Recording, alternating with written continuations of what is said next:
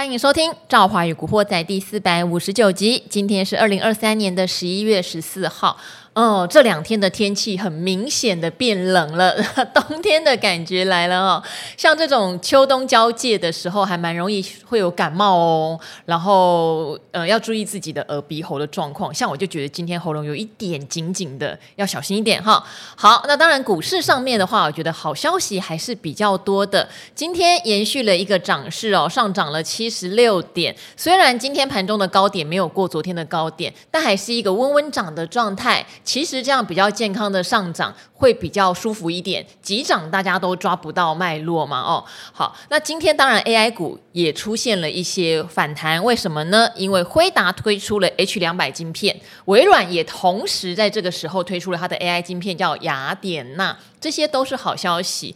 除了这些好消息，还有什么呢？事实上，拜习会也会是等一下我们要讨论的重点哦。因为拜习会之前已经好多好多的传言在市场满天飞了。我们昨天是永年老师来，就有稍微提到，其实拜习会里面如果对中美贸易战，尤其是晶片战这一块稍微能够妥协跟放松，对台厂是有利的哦。我们千万要记得这件事情。有时候你知道。两个大国我在那边争，中间夹的小船很容易受到波及的。可是如果大家能够放宽一点，因为我们在中国大陆的台商也很多哈，也是想要赚一些生意的。假如两边都有一些生意可以做的话，其实对台湾来说是一个比较好的结果。那现在就有揣测，在晶片上面，拜习会会把它列为一个讨论的重点。这个是在对岸的朋友跟赵华分享的哈。好，那当然，呃，今天 AI 的反弹哈，我觉得非常的凑巧。每一次 AI 有比较明显的波动，这一位来宾就会准准准的 match 到这个盘势。他也很无奈，我们也不是故意的。我们一个礼拜前就敲他了哈。我们先来介绍他出场，就是国泰正奇的蔡明翰明翰经理。赵华好，听众朋友大家好。你说说。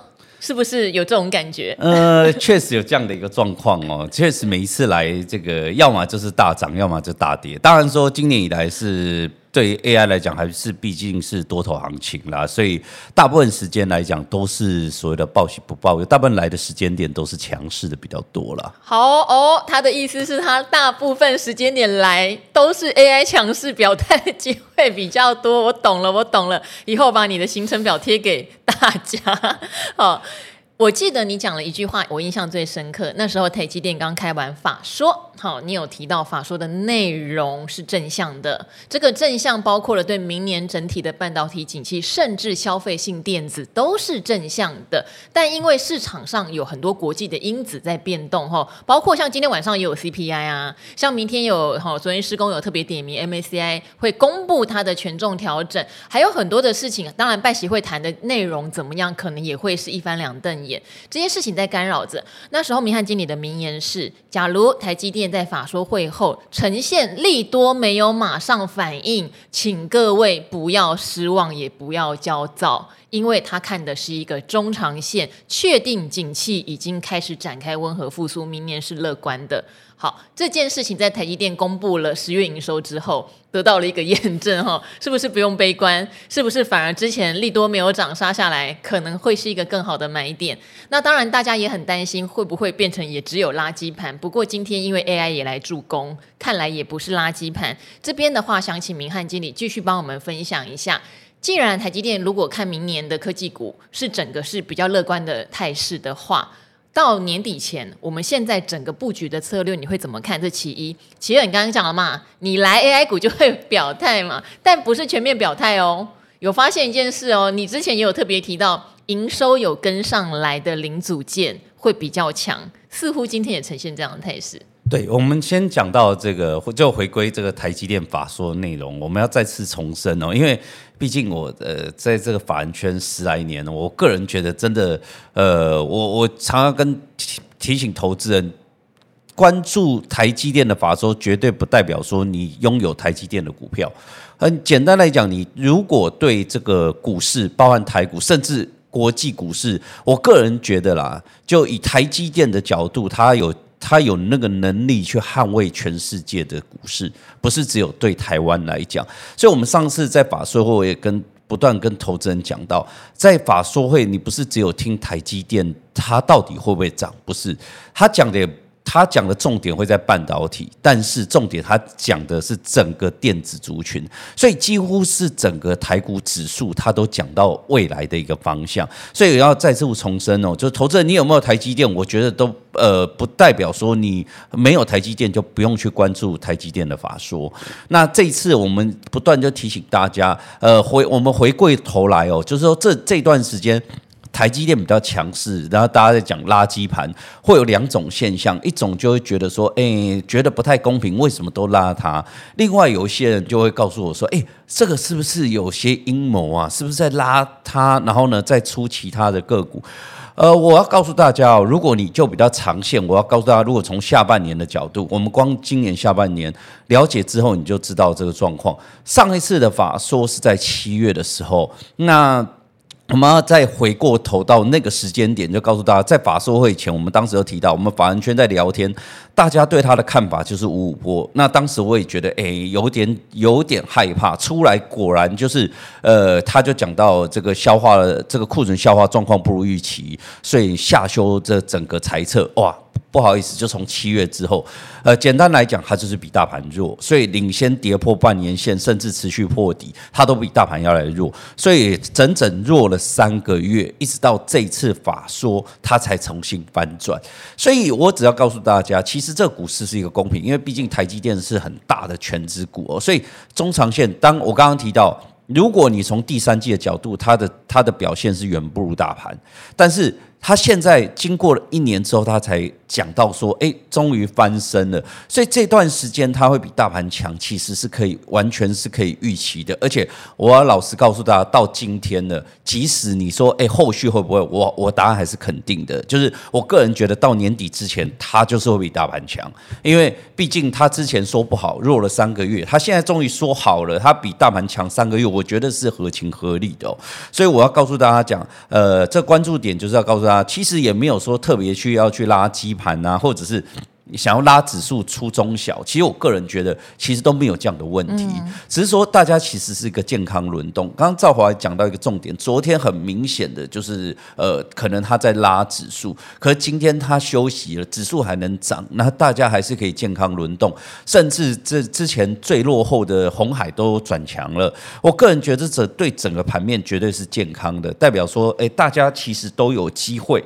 那当然说，因为基本面的不同，所以是。这个转强的时间点可能会有些许的落差，但是只要指数持续往上，应照理讲应该是人人有奖，不可能你的个对，不可能不不不太可能说，除非说你的个股真的出了什么太大的问题，才有可能逆着大盘走。那你只要大型权值股几乎都会在同一艘船上，只是。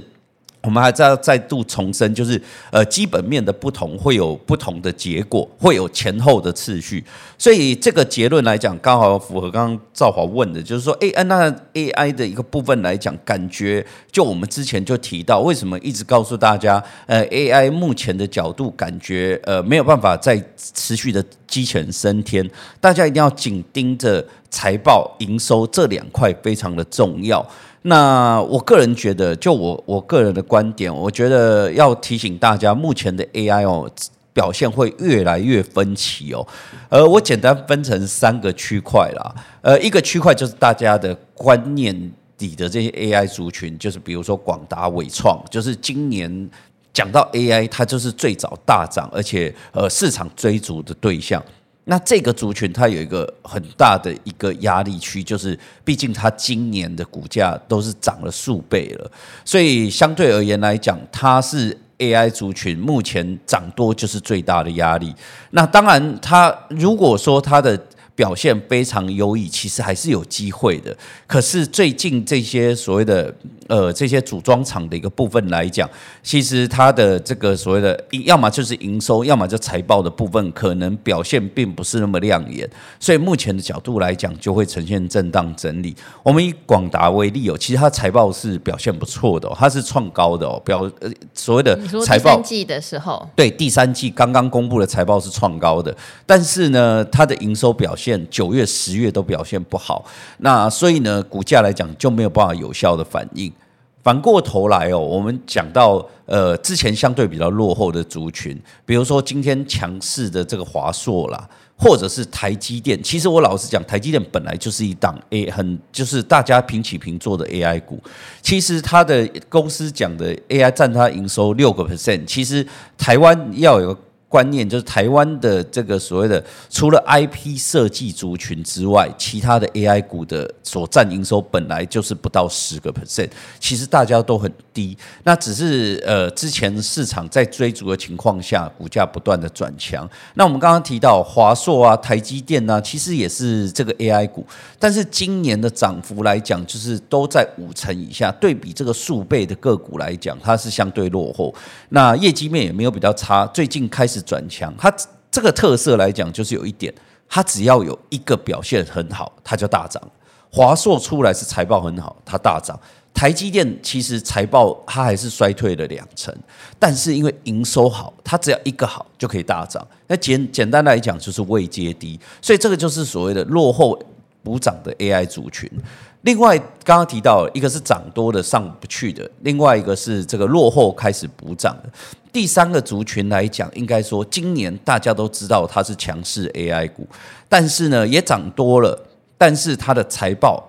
或者是营收都非常亮眼，几乎找不到缺点，所以它股价来讲，自然就还能够维持相对强势。那其中 IP 族群就是很重要，四星 KY 可以看到今年涨了这么多，它现在股价还是能够延续强势。简单来讲，你完全找不到它任何的缺点，所以常常我们都听到，就是这种所谓的 AI 股，就是就是怕的是应该让。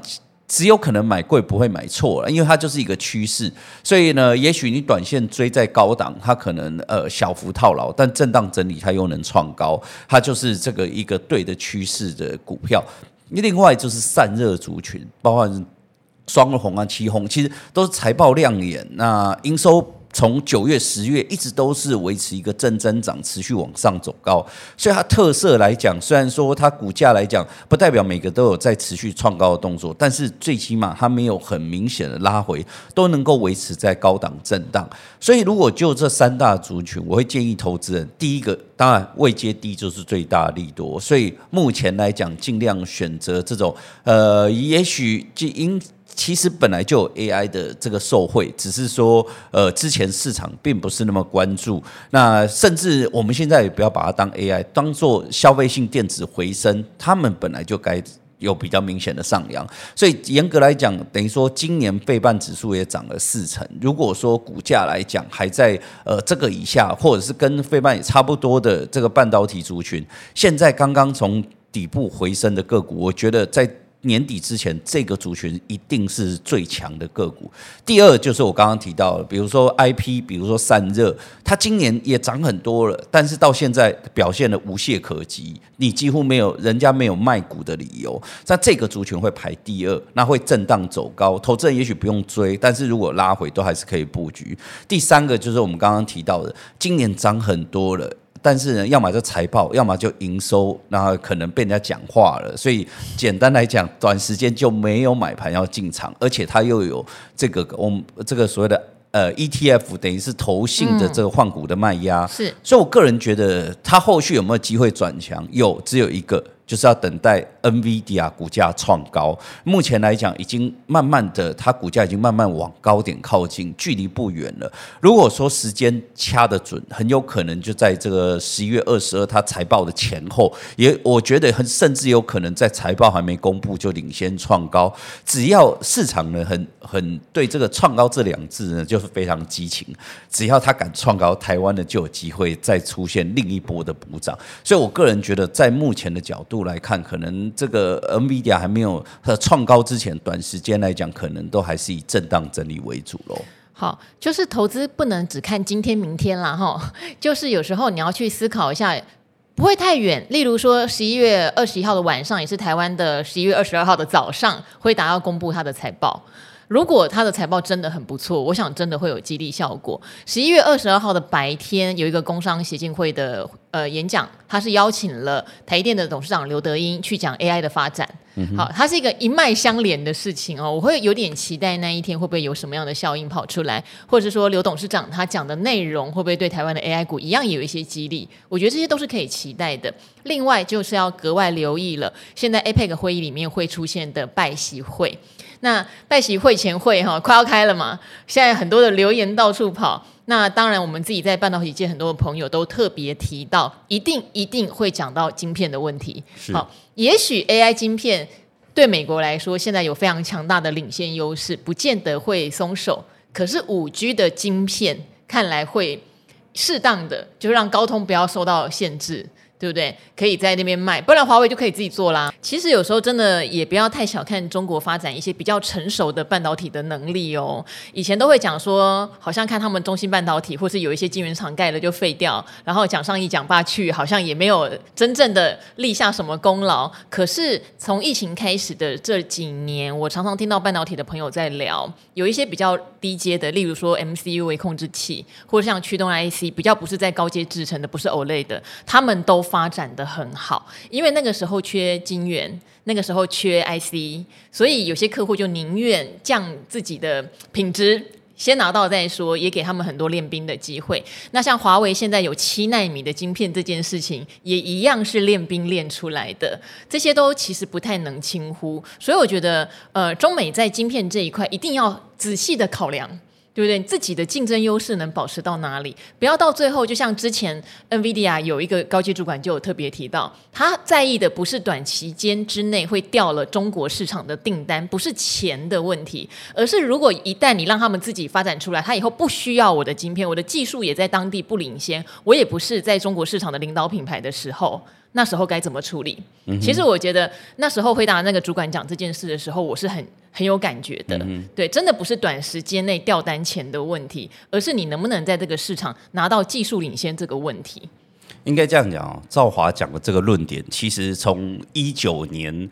这个所谓的中美科技战开始，是是。那那个时候其实就有一些这个美国的厂商讲这种论点。可是我老实讲，回到这个两三年前讲那个论点，我老实说，其实市场是不买账的。嗯，因为大家就觉得，哎，原因是因为你要卖东西嘛，对，就是你要商人嘛，对你商人嘛，你当然会那样讲嘛。尤其说，呃，我们过往的经验，刚刚也提到，其实经过这几十年来，你就会觉得，其实中国在半导体其实是不行的。对，以前听到很多例子，一直拉衰嘛。对，那就这样讲，就这这这两个交集，第一就是说，他经经过那么长期的发展，它几乎没有什么像样的成绩单。第二，出来讲这句话的又是要卖商品的人，所以你是理论上市场上其实是不买账的。但是经过这两三年，从中国交出了成绩单，其实确实看到，呃，之前这些所谓的。商家讲的话确实有慢慢成真了。那我个人觉得，这其实也是可以理解的，因为呃，以前那个时代呢，这应该说，呃，他们确实中国在半导体有下了非常大的功夫，但是有个特色，因为他买得到，所以相对来讲，他花那么多钱去研发，其实不划算。因为他那个花那个钱，他不如直接买商品更快。尤其是毕竟有时间性的落差，他永远花钱都追不上最先进的制成。那他砸了钱，那个钱不如直接买商品。但是这一次不一样，断尾求生，就是因为他已经拿不到商品了，所以他只好。乖乖的把那个钱，那个原本要花大钱买商品的钱砸去自己研发。那当你花了精神跟花了金钱，不可能跟几年前呢，呃，就是伸手买就有的那个所谓的研发程度，其实本来就是不可同日而语。所以目前来讲，呃，我个人觉得之前两三年前，呃，那些商人讲的这些论点，慢慢的，我个人觉得，包括美国政府应该也感受到压力。但是我觉得。盘面上不能讲啊，因为这样对对，这样对自己多没有面子。但是私底下大家也认同说，以这次呃这个华为七纳米的一个状况，虽然说制裁还有落差，但是以呃这个成品，它也许其他呃硬体稍微差一些些，但靠其他软体各样的磨练之后，其实它的整个的手机的一个效能跟各样的运作状况，其实呃跟其他的高阶手机其实并没有太大的差异，甚至。呃，中国他们的这个使用者还会说，哦，他们还赢了很多的这个区块。那我个人觉得，不论输赢，最起码确实它可以是平起平坐的。所以对美国来讲，确实一定会有很大的压力。那这样的情况下，刚好可以借着这些 这次的拜习会，刚好算是给他个面子，顺便给自己有了个台阶下。那这个时间点做退让，本来就是一个蛮好的一个时机点。那我也认同赵华刚刚提到的，这一开始你现在要 AI 晶片，尤其是最高阶的 H 两百，才刚刚要出炉最先进的。简单来讲，它本来就不够卖，而且自己美国的厂商也都还在抢手，你和不太可能在这个时候开放给中国，所以最有可能的一定是这个所谓的呃比较成熟，而且人家华为都已经弄出个像个样子，你现在在限制也没有太大的意义了。那不如。回过头来走老路，我一样先进的卖给你。未来的特色就是，你不如干脆钱给我赚，而且你钱给我赚之后，你就研发经费就变少，所以未来呢，你可能也呃这个追上来的速度反而会变慢。所以这块来讲，我觉得应该是未来五 G 晶片。美国有可能走的招，但是我个人觉得，他在这次让也应，我个人觉得 AI 多少必须要让一点步。那我觉得就今天来讲，但因为媒体大家都提到这个新款的 H 两百有多厉害，多厉害。可是我个人觉得，大家去关注一个重点，在上周其实有个新闻就有提到，NVIDIA 因呃媒体有提到，在就在最近，NVIDIA 有在研发另外一个降规的版本，那应该很有可能就在十六号。好，等于说后天之后就会公布。那这块来讲，就是绕过目前的这个所谓的美中的之间的法规。那我我这样讲，就是说之前他只要降规合格了。没多久，马上美国再封杀，他就又把这个规格拉得更高。可是我觉得这一次比较重要的关键点，应该会在呃这个礼拜很有可能会出了新的降规。他刚好趁着这个拜习会就直接声明说，未来他可能不会再拉高这个严格的管控。简单来讲，就是未来让这个降规的能够合法的卖到中国市场。那等于说，呃，这我就觉得这样是一个很好的策略。第一呢。也不要让他们把所有的金钱跟完全都在研发上，未来也技术快速跟上。但是先进制程的部分不卖他们，卖他们比较降规的一个部分。那这个这块来讲也不会让技术很快又有很大的压力。所以我觉得未来来讲，应该说这个美中如果了拜习会之后，确实有机会让这个美中的这个中间的科技战有出现比较明显的降温。那当然啊，在台湾的一个部分刚好。我们卡在中间的这些厂商，自然就有比较大的获利空间。因为你只要销售的量一增加，那我们这些代工厂来讲，自然就有比较大的一个获利空间了。嗯，好，因为。这个全世界的景气跟经济还是有一点算息息相关啦。而且我最近发现一个很有趣的现象，呃，包括在理财达人秀做节目也一样，大家对债的兴趣现在真的很浓哎。所以昨天我们也花了不少时间来分享有关债的东西。那还有就是，呃，这两年也许是因为高息 ETF 真的涨得很快。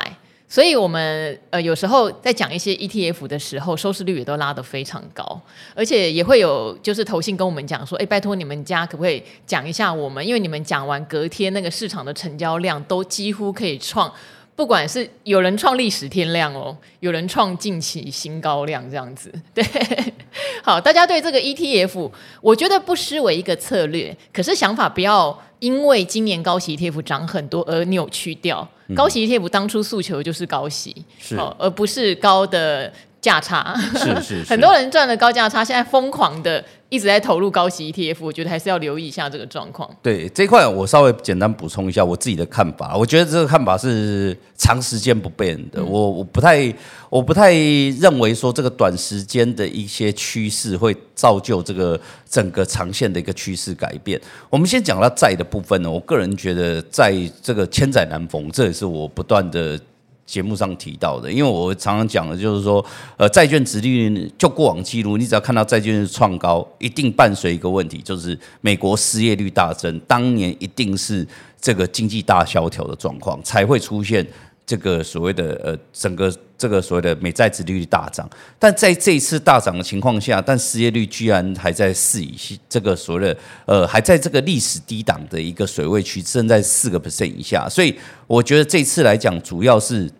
过往从来没见过费的这么积极的快速升息所造就的。但是比较厉害的就是，如果照理说，我这样讲，应该是说快速升息会造就着经济衰退，导致呃美债值利率创高。但是这次呢，是快速升息。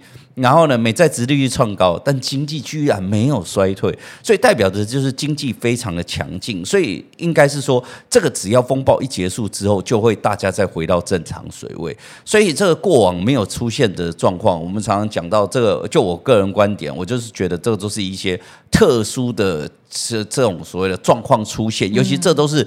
呃，十年从来不发生的事情，当发生的时候，你就应该要去捡便宜。当然，我要常，我要不断重申，这种捡便宜就是你需要一点耐心，嗯，因为这个绝对不是说你一进场一两天就可以抓到低点就上去就赚钱，绝对不是。但是你可以确定说，现在可能不是最低点，但绝对是呃相对低的一个位置。你只要把时间一拉长，理论上是不太会导致你大幅赔钱的。这是我对债券的观点。另外讲到 ETF，我要提醒投资人呢，我还是要不断重申一样的问题，就今年的高殖率 ETF 绝对是一个特例现象。一样问题也是十年难得一见，就是呃大家有观念哦，就是说。股市是一个，就是一个大家是一个很公平的地方。你你能够大涨的个股，你就没有防御性；你有防御性的个股，你就不该大涨。这这两个东西，你不可能有一个又跌的时候，你又是防御性。涨的时候你又涨得比特别厉害，这个一听就不合理。那全世界都买它了，所以本来就是不合理的现象。但我的观念，高股息的个股本来就是比较防御型的个股，照理讲它是不应该大涨的。但今年是因为刚好高股息的个股搭上 AI 的列车，这个我刚刚要重申，这又是一样的问题，就是可也许。我我们不敢讲那么肯定，但我可以保证绝对是很长。所以就我所谓的长的概念，我都可能常用十年下去做定义。所以我的意思说，这种状况是难得一见的。当然。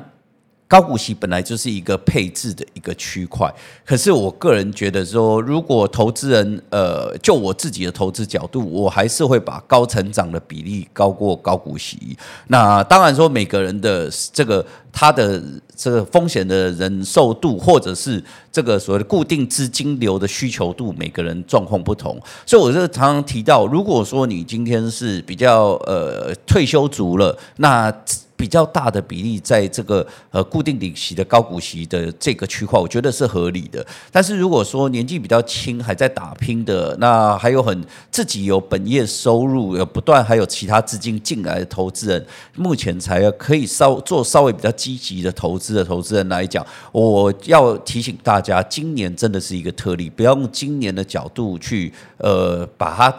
框限在这个范围，然后希望未来复制两三年每年的高股息 ETF 都能飙涨，我觉得这样的未来你可能会有些失望哦。好，这个高股息 ETF 的规模增长哦，造成很多人甜蜜的负担哈，还有很多人很担心说自己的股票会不会在年底换股的时候被踢出去。那我这边收到一个问题，最新的哈，他更可爱了，他担心他的股票被高股息 ETF 选进去以后不会涨。哎，这个疑问我还是第一次看到有人会这么担心哈。我稍微念一下，也帮大家也厘清一下观念，好不好？他说，因为他从两个多月前开始买零股做至上，大家知道至上是记忆体的通路，以前也被我们归类成所谓的高股息的一的一一个概念哈。通路股今年也是超级夸张的啦，你看文业，有够离谱的哈。好，我们不谈文业，我们先来看你的问题。他说：“后来看到投信持续买进，就希望自己能不能做个波段哈？好，也也可以啦。反正今年本来很多高股息的公司也有波段可以做。后来发现，因为至上是被纳入了高息 ETF，所以投信才买。好，你的问题是，如果是因为高股息 ETF 纳入才买，会不会投信尽量避免把股价买上去而失去高股息的因子？如果是？”那我当初想要做价差的理由会不会就不存在？要不要换其他能够做波段的股票比较恰当呢？哈，好，我从来没有听过投信持续买，然后不希望股价 上去的。他可能会买到他不符合高股息，而在下一次换股把它踢掉，这个是有可能的。我举一个最经典的例子好了，就是封测股的金元电子，它是台湾最大的测试。上市公司对不对？好，金元店我们以前常讲它，因为它是高股息，每次讲就三十几块、四十块，后来观众还会抱怨说不准啦，讲这个很温不会涨。结果后来就是因为高股息 ETF 长期持有它，今年在一波爆喷之后，京元店整整就从三十几涨到八十几，翻了一倍哦。你说会不会涨？当然会涨啊！但是它的问题就是到等到持有它的 ETF 要换股的时候，它可能如果不符合，就会被踢出去。所以这位朋友，你持有至上如果是刚被纳入，我想你不用烦恼那么多啦。哈，你不用烦恼那么多。那只是你要思考一件事情：为什么你选它是要做波段呢？你当初的理由到底是什么？因为照理来说，选这样的公司，大部分的初衷都是希望可以领它稳定的股息嘛。对，如果它不是一个高成长股，你为什么会想要选它做波段？我觉得倒是可以想一想。那至于高股息 ETF 的买盘，我觉得反而对它是一个助力啦，嗯、而不是阻力。嗯、OK，其实这块我我要再度重申，回到我刚刚前段讲的，大家有观念哦。就我自己的印象里。呃，高股息 ETF 的个股被剔除，过往的经验都是因为表，呃，应该说获利出了点问题，导致获利大幅衰退，所以隔年没办法配发出高股息，导致被剔除的。就我的印象里，像今年这样，就是涨太多，导致殖利率太低被剔除，过往还真的是少，比较少，只有比较少一点。简单来讲。这些个股要不是今年刚好炒踩到 AI 的浪头上，理论上是不可能有这种涨势的。我老实说，就是说你光靠呃这个所谓的 ETF，应该说投信持续买超的力道，也不可能让这种股价大涨成这副德性。那最最主要的关键点还是因为 AI，那它变成一个所谓的呃市场的一个资金的一个呃活水不断要涌入，而且我要告诉大家。我个人觉得有点天时地利人和，这怎么说？就回到我们刚刚前段讲，为什么帮大家区分？诶，一样 AI，但是有一些 AI 是今年已经涨多的，然后大家就放大镜检视；有一些是 AI，但今年没涨，现在只要有一点点利多就大涨。那差别就差在，呃，为什么会有这样的一个观点？就是因为时间点的问题，因为。从去年底开始，电子族群不断在修正库存，所以从去年第四季到今年第三季之前，电子族群大部分都是往下的，只有 AI 是在第二季题材一出来之后就开始大涨，所以它有个特色的现象。就是当时市场没有第二个主角，唯一只有 AI，所以能买的就是 AI，所以不管多贵都只能买它，所以会造就出呃一些很不合理的本益比的一个状况。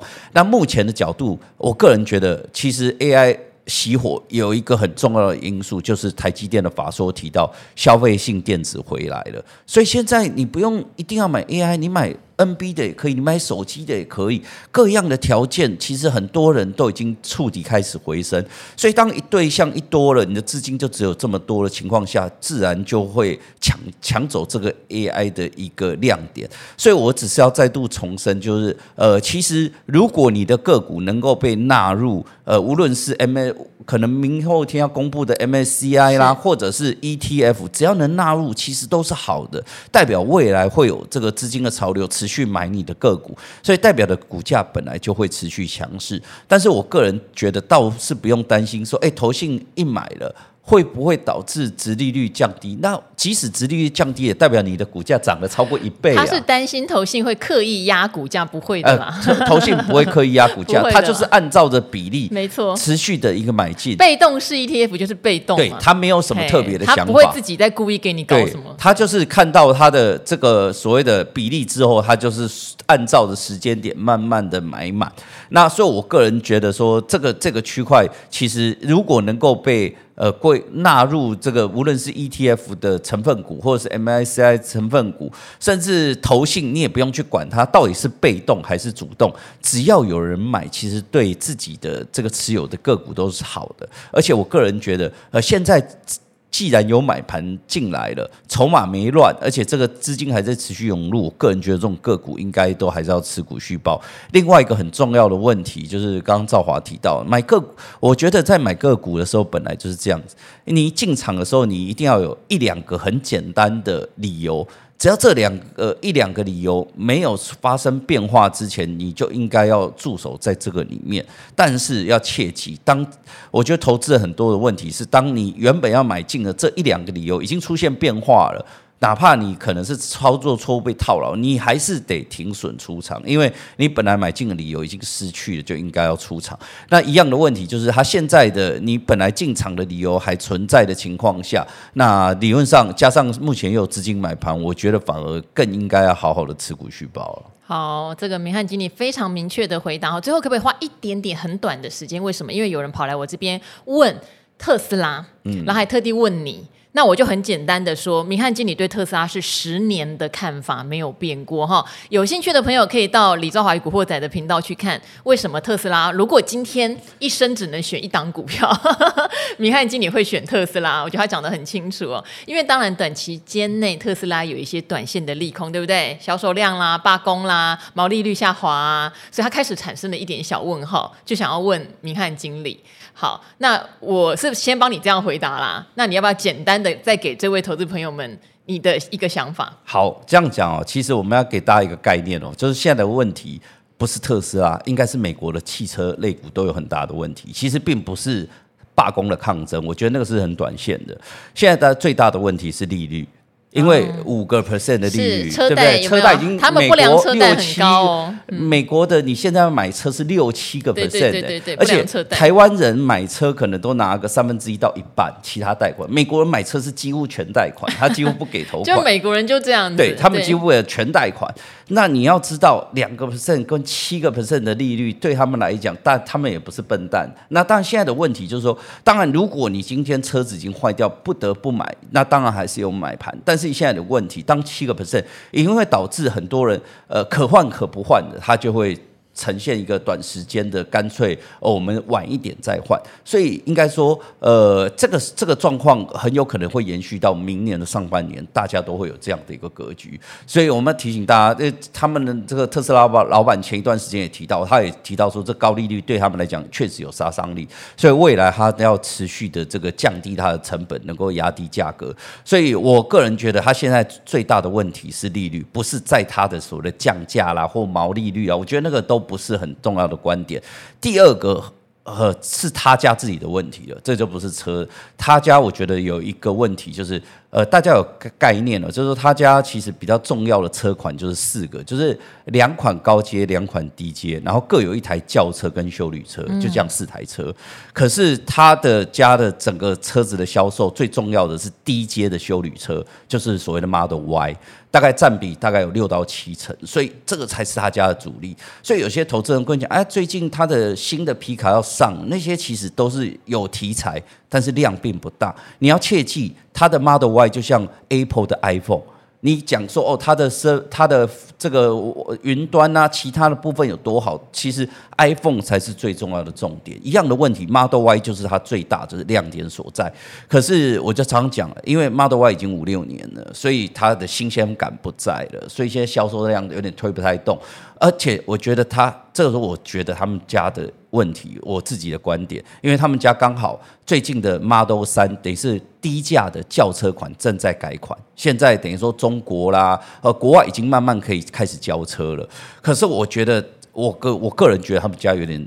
这个策略错误，我一直觉得他们家应该要改，先改款 Model Y，不该改款 Model 3，因为 Model Y 跟 Model 三是一个就是修旅车，一个轿车，但长得非常的相似。可是刚刚讲的修旅车才是最大的重点。可是现在的问题是，已经卖了五六年，而且你看到人家轿车已经改了。